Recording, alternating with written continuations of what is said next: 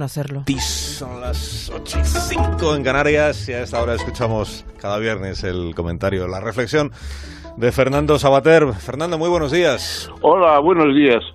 Bueno, yo estoy eh, viviendo un poco la resaca de la tarde que pasamos aquí en San Sebastián, en el Teatro Victoria Eugenia, eh, celebrando los 50 años de la librería Lagun, que ha sido uno de los um, fuertes, de los refugios, de, de, las puntas de lanza de, de las uh, amantes de la libertad, de la Constitución de España en el País Vasco.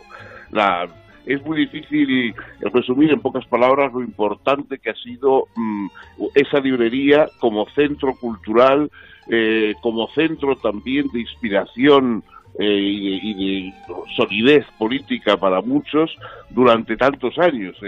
50 eh, años, digamos, luchando tanto en el franquismo en contra de la dictadura y en contra de, de las imposiciones, digamos, del dictador, y luego luchando contra la otra dictadura, contra la dictadura del separatismo violento y contra una sociedad eh, agachadiza, asustada, que no se atrevía a levantar cabeza y que eh, buscaba algún punto, algún faro, digamos, para para eh, reunirse y para y para encontrarse uno entre los entre los que pensaban como uno mismo, ¿no? Allí realmente el agua ha sido extraordinariamente importante, lástima que eh, su fundadora, eh, María Teresa Castel, y su marido, eh, José Ramón Recalde, dos personas tan queridas y tan, y tan enteras, tan, en fin, políticos en el sentido no sectario, sino más, más verdadero y más auténtico de la palabra, pues no hayan podido asistir por, por pocos años,